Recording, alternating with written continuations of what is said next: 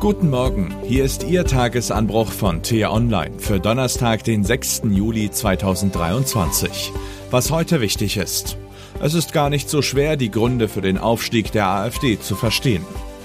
Geschrieben von T-Online-Chefredakteur Florian Harms und am Mikrofon ist heute Axel Bäumling. Wohl noch nie in der deutschen Geschichte haben die Bürger so viel kommuniziert wie heute. Trotzdem haben viele den Eindruck, dass sie einander immer weniger verstehen. Wir stieren alle paar Minuten aufs Smartphone, jagen Kurznachrichten durchs Netz, klicken hierhin und dorthin, saugen Fernsehen und Videos auf, kommentieren und chatten und reden dabei anscheinend immer öfter aneinander vorbei. Die permanente Kakophonie überdröhnt Einzelstimmen. Umso größer ist das Erstaunen, wenn sich eine unterschwellige gesellschaftliche Entwicklung plötzlich zum Trend aufschwingt.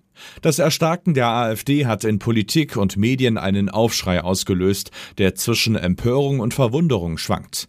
Der erste AfD-Landrat in Thüringen, der erste AfD-Bürgermeister in Sachsen-Anhalt, die steigenden Umfragewerte für die Partei und das selbstbewusste Auftreten der blauen Frontleute verschieben die politischen Gewichte. Die Strategen in den anderen Parteizentralen sehen sich gezwungen, ihren bisherigen Kurs in Frage zu stellen. War es womöglich falsch, die AfD so lange auszugrenzen und zu ignorieren? Hauptstadtjournalisten, sonst um keine schnelle Antwort verlegen, ringen in ihren Twitterblasen um Fassung. Und auch das noch. Gestern Abend hat das Bundesverfassungsgericht den Hauruck-Beschluss des Heizungsgesetzes im Bundestag gestoppt. Es ist die nächste Klatsche für die Ampelregierung. Auch in der Redaktion von T-Online diskutieren wir über die jüngsten AfD-Erfolge. Für uns ist die Entwicklung besonders relevant, da wir im Unterschied zu fast allen anderen Medien Leserinnen und Leser in ganz Deutschland haben. In Städten und auf dem Land, im Norden, Osten, Westen und Süden, unter Jungen und Alten, in praktisch allen Milieus und politischen Lagern.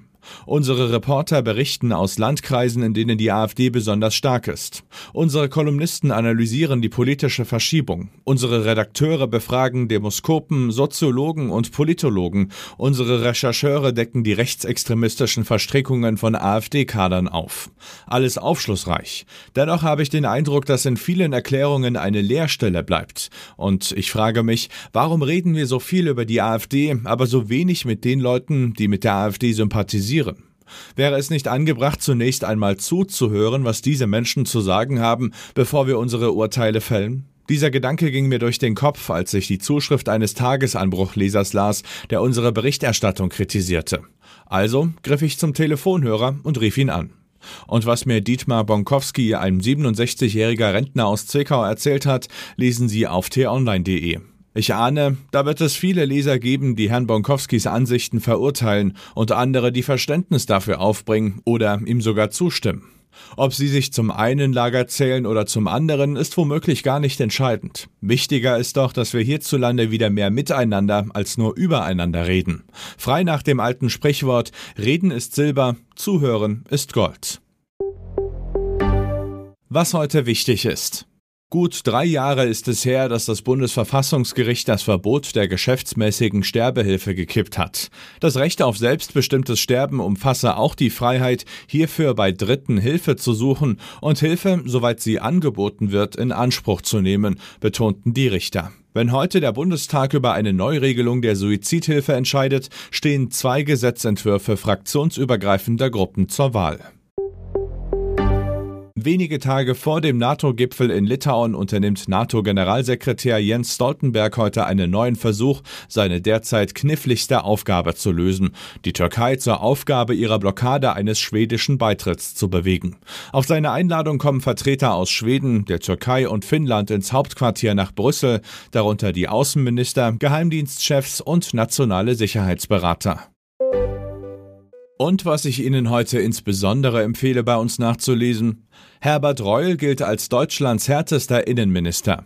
Im Interview erklärt er, wie er kriminelle Clans bekämpft. Den Link dazu finden Sie in den Show Notes und alle anderen Nachrichten gibt es auf t-online.de oder in unserer App. Das war der T-Online Tagesanbruch, produziert vom Podcast Radio Detektor FM. Die Wochenendausgabe mit einer tiefgründigeren Diskussion finden Sie jetzt im neuen Podcast Diskussionsstoff. Einfach nach Diskussionsstoff suchen und folgen. Vielen Dank und Tschüss. Ich wünsche Ihnen einen schönen Tag. Ihr Florian Harms.